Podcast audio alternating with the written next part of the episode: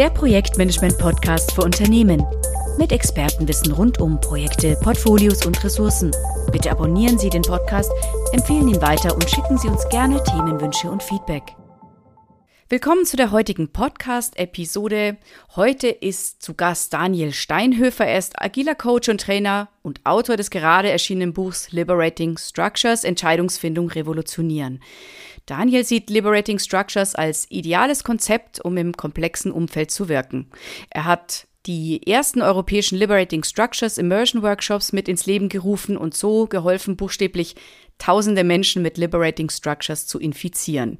Im positiven Sinne natürlich. Daniel setzt Liberating Structures täglich beruflich wie privat ein und wie er mir im Vorfeld verraten hat, verwendet er sie für sein Empfinden doch viel zu selten. Hallo Daniel, schön, dass du heute da bist und Zeit dir genommen hast. Hallo Tina, ich finde es auch schön, dass ich da bin. ich freue mich auf unser Gespräch. Wenn wir erstmal von den Basics ausgehen, was sind denn Liberating Structures? Nicht jeder kennt das Konzept oder die Methode. Vielleicht magst du da einfach mal kurz uns ins Boot holen. Gern. Ähm, vereinfacht gesagt sind Liberating Structures 33 Meeting-Methoden, die immer darauf abzielen, alle gleichermaßen zu beteiligen. Mit der Idee, dass das Potenzial der ganzen Gruppe so entfacht werden kann.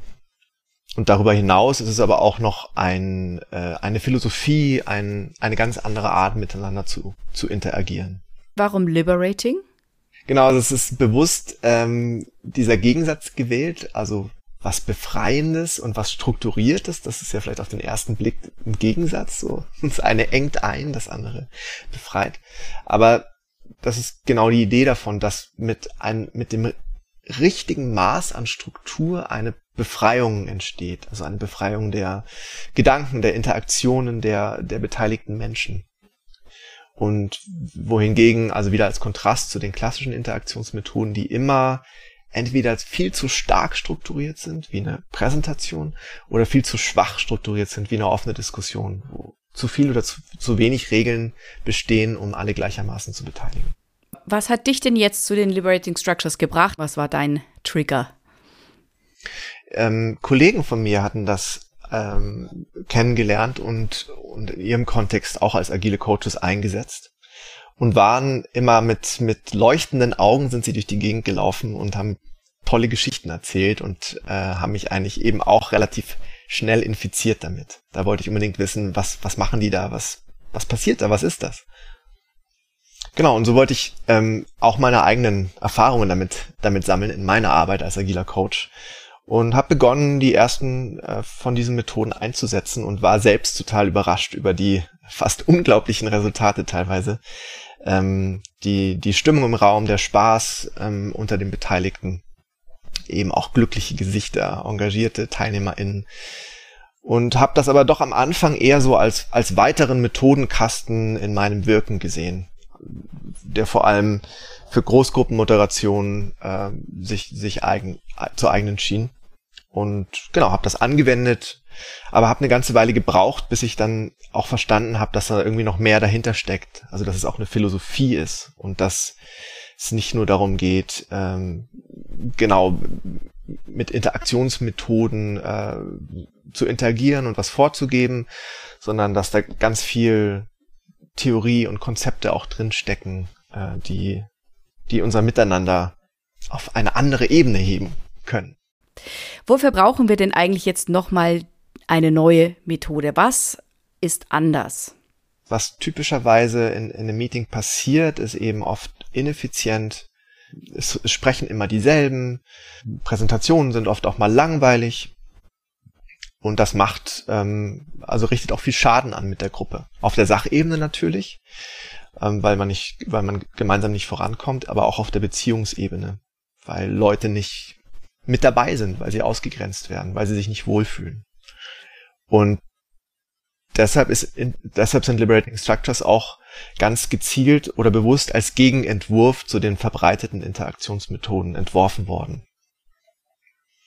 Also die verbreiteten Interaktionsmethoden, damit ist gemeint eine Präsentation, eine offene Diskussion, ein Brainstorming, eine Statusrunde und eine moderierte Diskussion. Das sind die die klassischen Interaktionsmethoden, die uns in jedem Meeting immer wieder begegnen und die in der Regel auch viel Schaden anrichten.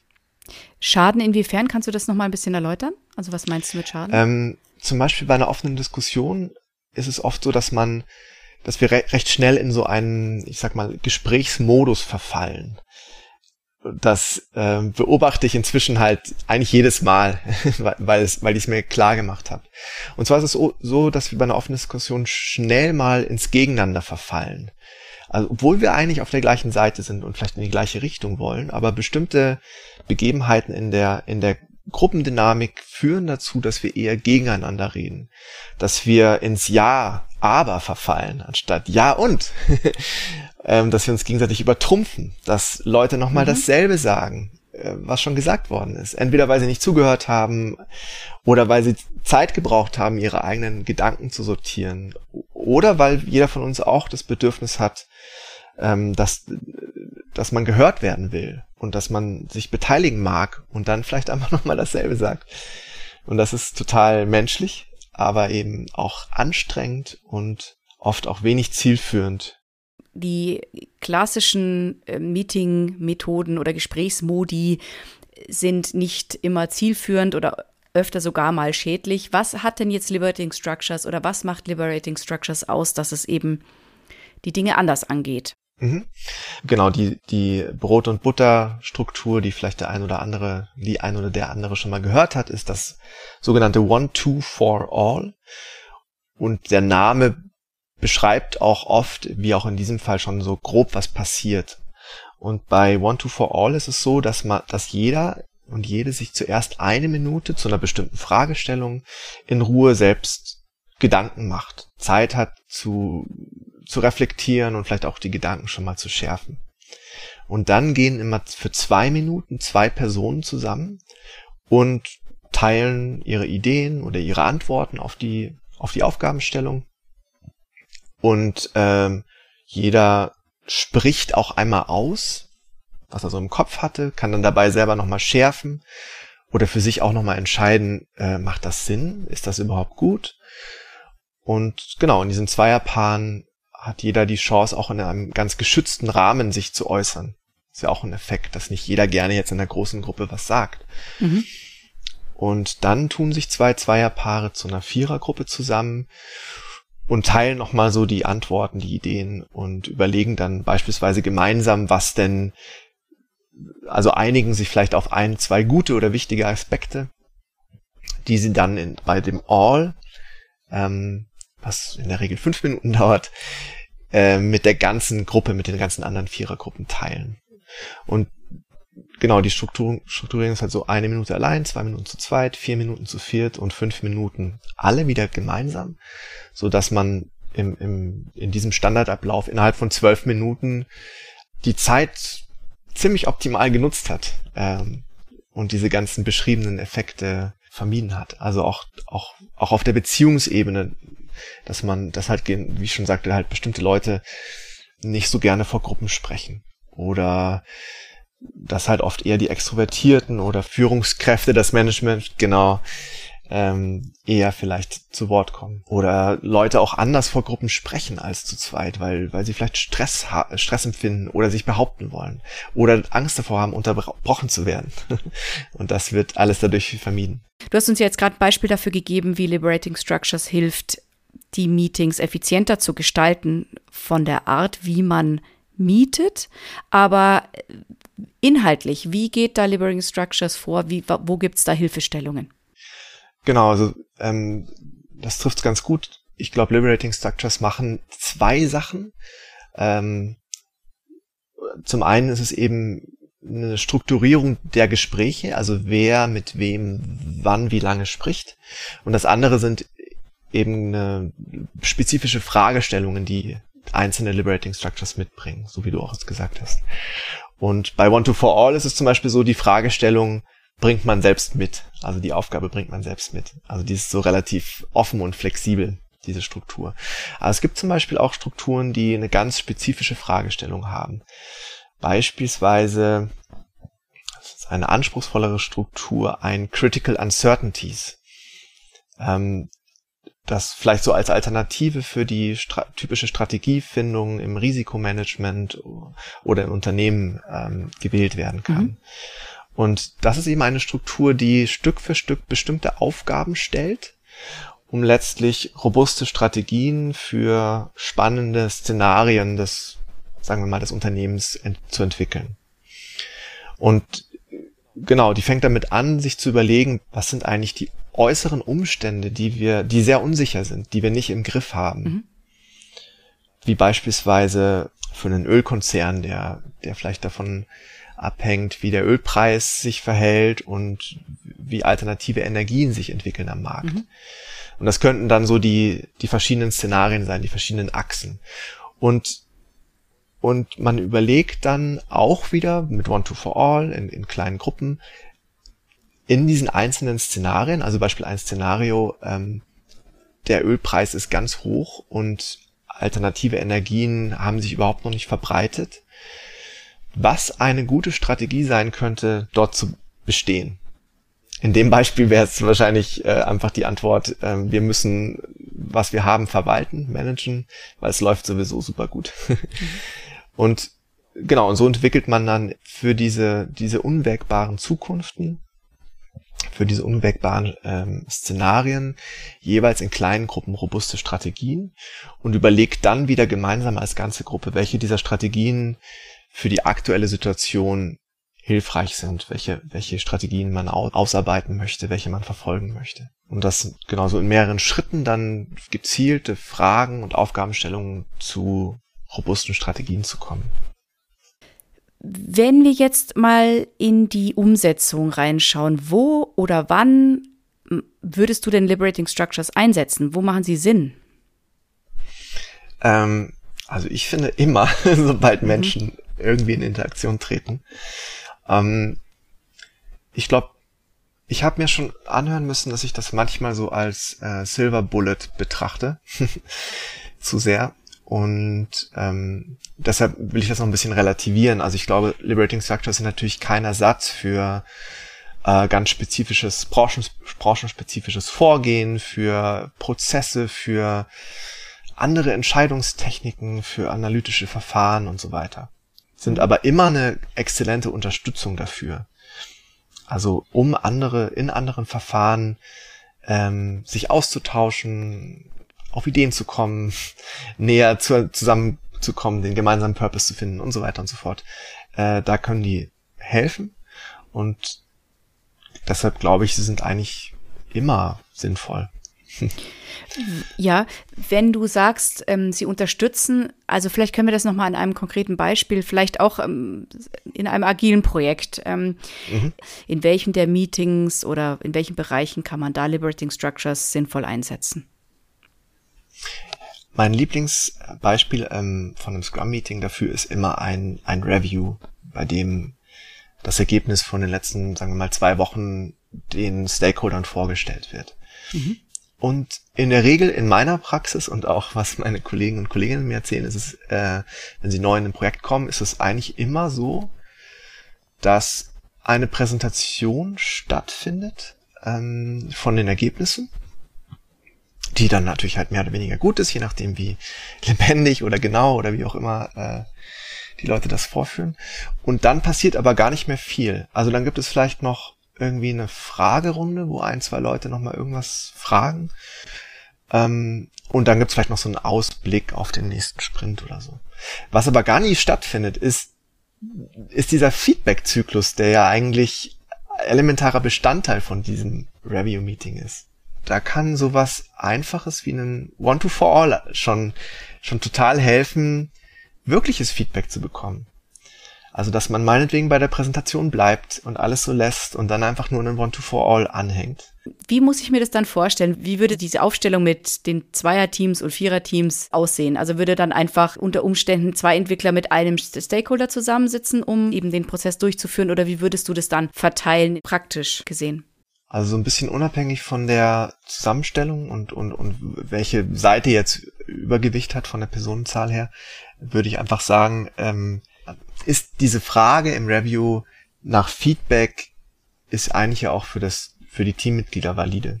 Und deshalb würde ich einfach die Frage stellen, äh, was habt ihr nach dem, was ihr gesehen habt, für Feedback zu dem aktuellen Stand des Produkts?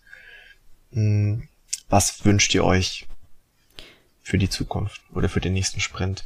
Und dann würde sich das halt wieder jeder alleine überlegen und dann würden Zweierpaarungen zusammengehen und das kann dann durchaus eine Mischung sein aus Stakeholdern und Teammitgliedern. Aber es wäre jedenfalls für dich nicht zwingend notwendig, dass dann immer ein Stakeholder auf einen Entwickler trifft, sondern dass äh, es wäre wär eigentlich egal, weil äh, Hauptsache es kommt Feedback dann dabei raus im, im Endergebnis. Genau. Also ich habe ich hab beides schon mal ausprobiert. Ich habe ähm, ausprobiert, dass dann halt nur die Stakeholder miteinander mhm. sprechen. Mhm. Aber letztlich, ich glaube, das Entscheidende dabei ist, dass jeder die Möglichkeit hat, in Ruhe mal nachzudenken. Dass man überhaupt Einmal, nachdenkt. Äh, also genau, äh, dass, dass dieser Rahmen wirklich explizit gegeben wird. Ne? Nicht nur so hat jemand noch Fragen und klar kommen dann Fragen, aber es hat, erreicht niemals diese Breite und Tiefe, wenn man das dann eben nochmal strukturiert, gezielt. Mhm. Genau, das wäre jetzt ein, ein einfaches Beispiel. Ähm, man kann aber auch viel tiefer einsteigen und zum Beispiel sagen, ähm, man macht ein sogenanntes TRIS, eine Liberating Structure, die heißt TRIS, ähm, die, die nacheinander drei, also im Wesentlichen drei, aus drei Schritten besteht. Der erste Schritt ist immer, wie können wir irgendwas ganz schlecht machen, gegen die Wand fahren. Ähm, also beispielsweise jetzt in einem Sprint Review. Das, was man nicht tun ähm, sollte, sozusagen sich überlegen. Oder was eigentlich das Schlimmste wäre, oder? Den Worst Case. Genau, wie können wir, wie können wir schaffen, im, im nächsten Sprint ähm, das Produkt so kaputt zu machen, dass es, dass die Kunden weglaufen und wir selber auch überhaupt keine Lust mehr haben, dran zu arbeiten. Irgendwie so, jetzt mal so dahingesponnen. Genau, und dann überlegen sich die, die Leute wieder durch One-to-For-All strukturiert, was das sein könnte. Spinnenfrei, es kommen oft auch dann lustige Ideen raus. Mhm und im zweiten Schritt ist dann so die, der Schock oft so. Und was machen wir dabei davon schon? Was, was haben wir vielleicht diesen Sprint produziert, äh, was schon nicht so gut war? Wie, wie können wir das also genau, was, was machen wir schon? Mhm. Erstmal so, Punkt. Und dann die dritte Frage, wie können wir das stoppen? Also was, was wollen wir anders machen? Wie können wir das, was wir bereits Schädliches tun für das Produkt, stoppen? Das würde jetzt nicht jedes Review funktionieren, aber äh, wäre jetzt mal so ein anderes Beispiel für, für eine Art der Strukturierung, wie man so ein Review äh, besser gestalten kann. Mhm. Und würde man das auch wirklich in ein Review packen, wäre das nicht andererorts sinnvoller? Ähm, genau, also die, die jetzt in Scrum wäre wahrscheinlich der klassische Ort eine Retrospektive für das TRIS, ähm, um die Zusammenarbeit von dem Team zu besprechen. Aber ich, also ist einfach mal so weitergesponnen. Ich, ich finde das durchaus auch valide in Sprint Review.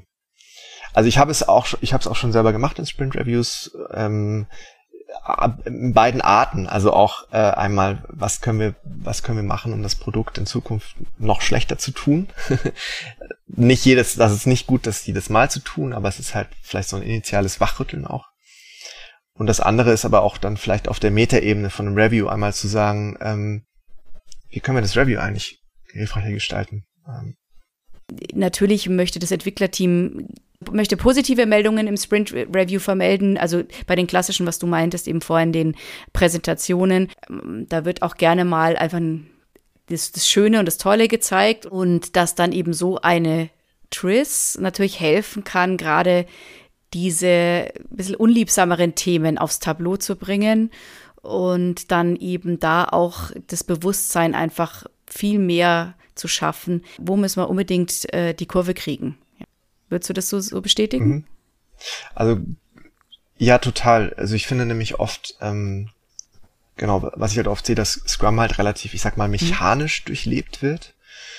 Also beispielsweise im Daily stellt an Antworten die Entwickler sklavisch die drei Fragen. Äh, im, Im Review wird eben der Sprintinhalt vorgestellt und und dann entsteht oft sowas, also dann sitzt, komme ich in so ein Review ganz, also in, in einem neuen Projekt, wo ich dann, äh, was ich als Scrum Master tätig bin und und es ist eine ganz schreckliche Stimmung im Review und die Leute fragen sich vielleicht auch, was, warum sollen sie überhaupt kommen? Was, was klar, sie, sie kriegen irgendwie mit, was passiert ist, aber müssen sie dafür jetzt eineinhalb Stunden da sitzen? Also würde da nicht auch irgendwie eine Mail reichen oder so? Und dann kann halt sowas helfen, einmal alle wach zu rütteln und zu sagen, was ist denn eigentlich der eigentliche Sinn und Zweck von so einem Review? Und wie, wie passt das, was wir gerade tun, dazu und was wollen wir eigentlich machen? Ja, schon allein, also kommunikationspsychologisch ist es ja auch ein, eine viel intensivere Auseinandersetzung mit den, mit den Ergebnissen des Sprints äh, für die Stakeholder, weil ich, wenn ich mir jetzt nur was präsentiert bekomme, das ist ja passives Zuhören, das andere ist ja aktiv. Mhm. Und äh, ich könnte mir vorstellen, dass das auch prinzipiell dieses ganze Erwartungsmanagement-Thema, ja, wie stelle ich mir das vor, wie, was, was geschehen soll im nächsten Sprint oder was kann überhaupt geschehen und dass man sich viel intensiver mit den Möglichkeiten und den, dem Geschaffenen auseinandersetzt, natürlich in so einem, in mhm. so einem Triss, ja. Wie ist denn die Bereitschaft generell der Stakeholder, der Beteiligten des Teams, für Liberating Structures. Nehmen die es gerne an, wenn du da reinkommst und denen diese Tools an die Hand gibst? Ist es noch ein bisschen verhalten? Wie ist das Feedback, das du bekommst, wenn du das in die Gruppen trägst, in die Teams trägst? Immer wenn ich vor allem zu Beginn meiner Reise mit Liberating Structures mit voller Begeisterung gesagt habe, wir machen jetzt was ganz Neues, wir machen Liberating Structures, ähm, damals habe ich auch oft noch ähm, so kleine Glöckchen dabei gehabt, um die Timings vorzugeben, äh, gab es durchaus gemischte Reaktionen. also weil irgendwie diese Methode so, so arg im Vordergrund stand und ähm, zwar vielleicht meine Begeisterung dafür anzumerken war, aber die Leute auch irgendwie irritiert waren.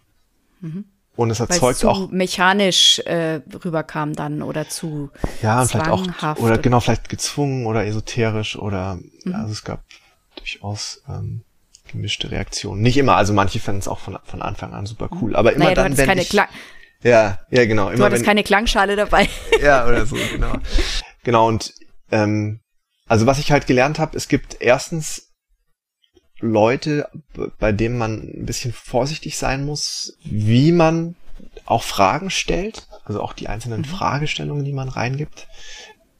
Und genau, also es sind zum einen die sehr introvertierten Menschen, die vielleicht mhm. im, Großkonzern sich gelernt haben zu verstecken und eher so in der hinteren Ecke sitzen und fein, irgendwie auf irgendeine Art und Weise fein damit sind, äh, eben sich nicht zu beteiligen. Und dann gibt es halt Leute, die total ähm, in den klassischen Interaktionsstrukturen sich super gut bewegen können, die sich in den Diskussionen durchsetzen, die super gut präsentieren können, die das halt als sehr effizient empfinden, wenn sie bewusst oder unbewusst ihr eigenes Ding durchbringen. Und diese beiden Extreme werden äh, könnten Anstoß finden oder werden aus ihrer Komfortzone bewegt. Die einen werden auf werden. einmal eingeladen mitzusprechen mindestens im, im Zweierpaar, was ja hoffentlich sicher genug für viele ist. Und die anderen müssen sich auf einmal dieser strafferen Struktur unterordnen und können nicht mehr in ihrer eigenen Geschwindigkeit so, so ein Meeting dominieren. Was ja eigentlich gut ist, oft. Aber mhm. da muss man eben aufpassen. Und da hatte ich halt auch ähm, schon Situationen. Eine Projektleiterin hatte mir gesagt, ähm, warum muss sie denn jetzt immer mit ähm, ins Zweiergespräch mit dem und den, der sowieso nie was sagt, gehen. Das, das nervt sie, sie will irgendwie vorankommen. Und da hat dann zum Beispiel geholfen zu sagen, naja, willst du wirklich halt eher immer deine Sache durchdrücken oder willst du ernsthaft wissen, was das Team davon hält? Und, und vergleich das doch mal. Das nächste Mal, wenn wir eine offene Diskussion machen, mit dem nächsten Mal, wo wir einen One-to-For-All machen. Was, was passiert mit der Gruppe? Wie, was für Meinungen kommen hoch? Wer spricht? Und dann überleg nochmal, ob du das halt gut findest, äh, wie es bisher war, oder ob du es halt hilfreich findest, wenn wirklich alle beteiligt sind. Und dann mhm. sind die meisten halt eher so, ja, nee, ich natürlich, ich will wissen, was die denken. Fühlt sich vielleicht anstrengender an, aber genau genommen geht's vielleicht sogar schneller. Daniel, eine Frage habe ich jetzt noch. Du hast ja in deinem Buch, äh, geht es ja im Titel schon allein, äh, äh, wie man mit Liberating Structures besser entscheiden kann oder inwieweit Liberating Structures bei der Entscheidung helfen kann. Kannst du dazu noch ein paar Takte sagen? Genau, auf jeden Fall. Ähm, Entscheidungsfindung revolutionieren steht im, im Untertitel vom Buch. Und ähm, genau, ich, ich glaube halt, vieles von dem, was wir besprochen haben, trifft natürlich auch auf Entscheidungsfindungen zu. Also beispielsweise Entscheidungs, Entscheidungen, bei denen nur wenige beteiligt sind, bei denen nur Entscheider vorgeben, was die nächsten Schritte sind, haben natürlich ein Riesenproblem. Und zwar das der Akzeptanz. Dass der, ähm, das entsteht halt ein Gefühl, alle, die betroffen sind von der Entscheidung, dass sie da was vorgesetzt bekommen, dass sie das hinnehmen müssen, dass sie ähm, die Motivation auch dafür verlieren, vielleicht da mitzumachen und, und eher auf den Fluren dann, dann lästern und sagen, ja, die da oben haben schon wieder, haben mich wieder nicht gefragt oder haben schon wieder Mist gebaut. Und das passiert eben im Kleinen, also Entscheidungsfindung kann ja auch was ganz Kleines sein, ähm, dass vielleicht eine, eine, Gruppe denkt, so, ah ja, das, das entscheiden wir jetzt mal schnell und, und dann erzählen wir den anderen, was passiert ist. Ähm, oder eben auch einen ganz, ganz großen, was sind die, was ist die Strategie der Firma? Und dann entscheiden das halt fünf Leute und die anderen, ja, fragen sich vielleicht so, ja, ist das wirklich jetzt richtig? Ähm, passt das? Warum wurde ich nicht gefragt? Also dann steht auch ganz viel so auf der, auf der, auf der psychologischen oder persönlichen Ebene, dass man sich vielleicht ausgeschlossen fühlt. Wenn ein kleiner Prozentsatz der Leute entscheidet, besteht auch das Risiko, dass man in eine falsche Richtung geht.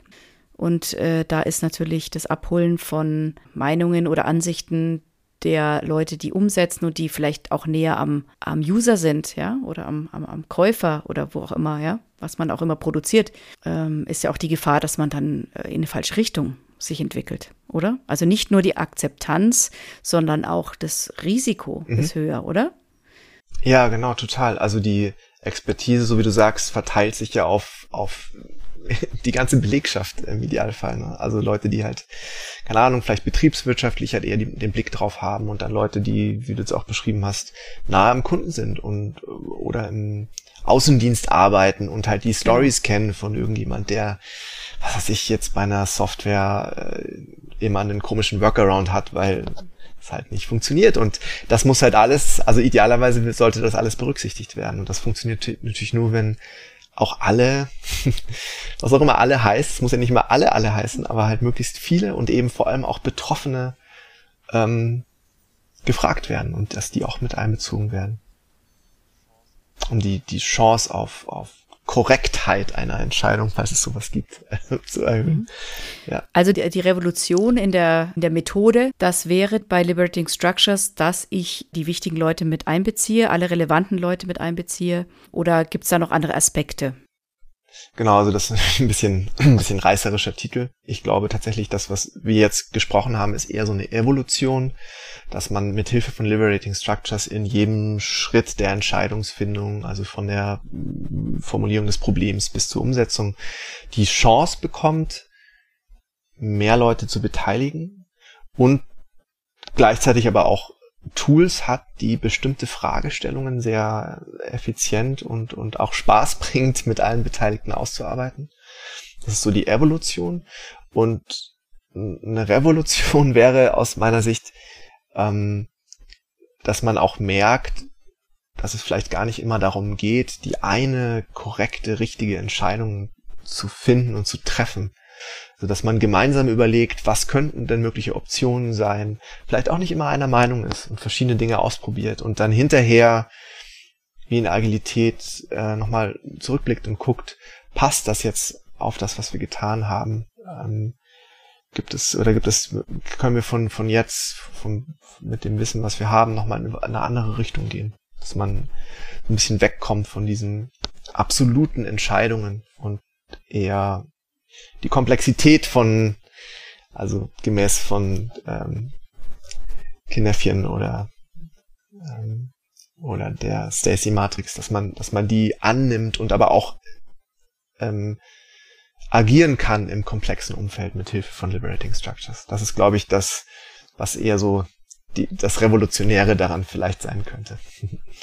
Vielleicht jetzt abschließend, also von den Fragen her wäre ich so weit durch, ähm, aber vielleicht kannst du uns noch ein paar Tipps geben. Klar, dein Buch werden wir natürlich in die Shownotes packen, aber vielleicht hast du noch Tipps, wo man, wenn man sich jetzt wirklich mit dem äh, Thema mehr auseinandersetzen möchte, wo man noch ja, andocken kann, was lesen kann. Hast du noch Tipps für uns da in der mhm. Richtung?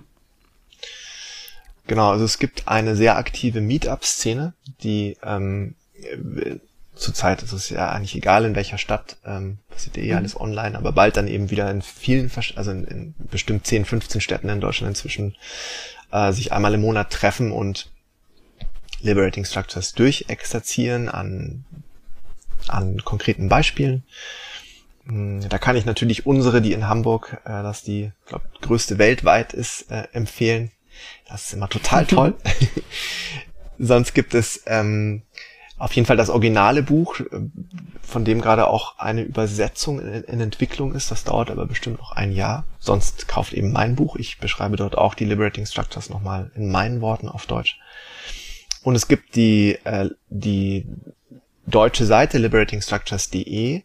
Da sind auch alle Liberating Structures beschrieben. Und es gibt Links zu den Meetups und auch zu Workshops, ähm, die dann helfen, das Thema zu vertiefen. Mhm. Wir bei Holisticon, äh, bei meinem Arbeitgeber, wir haben eine kostenlose App auch rausgebracht. Ähm, ist dann so der Taschenbegleiter. Da kann man dann die, die Liberating Structures auch nochmal in dieser App nachlesen nachvollziehen. Also es ist mehr so eine Art Wiki-App oder also wo man einfach äh, Informationen nochmal zu den einzelnen Methoden hat äh, oder, oder, oder Beispielen hat, aber jetzt nicht irgendwie interaktiv irgendwas machen kann oder was ist Genau, die, die, beschreibt in erster Linie die, ähm, die Strukturen. Und zusätzlich hat sie noch die Möglichkeit, darüber haben wir gar nicht gesprochen, das führt auch zu weit. Ähm, diese Strukturen wirken natürlich jede für sich, hat schon einen Sinn und Zweck und wirkt dann eben schon ganz toll. Aber die nochmal größere Kraft kommt daraus, indem man halt einzelne Strukturen aneinander hängt. Also beispielsweise, wir machen ein Nine Whys und dann machen wir mit diesem entstandenen Purpose mit einer nächsten Struktur weiter was und überlegen uns zum Beispiel, wie sind unsere Prinzipien der Zusammenarbeit, die wir aus diesem gemeinsamen Purpose jetzt entwickeln. Das sind sogenannte Strings, Aneinanderreihungen von einzelnen Liberating Structures. Und diese App hilft dabei. Also da, da kannst du dann halt äh, sagen, erst Nine Whys und dann eine andere Struktur und dir die zusammenstecken und dann siehst du, wie lange das ungefähr dauert und kannst du dein ähm, Meeting oder Workshop planen dafür. Dafür ist das hilfreich. Ja, vielen Dank, Daniel, für die tollen Tipps, für die Einführung in das Thema. Vielleicht konnten wir Ihnen, liebe Zuhörer, ja Lust verschaffen, sich die Liberating Structures genauer anzusehen oder sie auch mal wirklich tatsächlich einzubinden und zu nutzen. Daniel, danke für deine Zeit und ja, ich hoffe, dass wir uns mal wieder zu einem anderen Thema nochmal wiederfinden im Podcast. Sehr gerne, mir hat es viel Spaß gemacht. also, tschüss. Tschüss. Weitere Informationen zu Projektportfolio und Ressourcenmanagement finden Sie auf unserem YouTube-Kanal und dem TPG-Blog unter www.tpg-blog.de.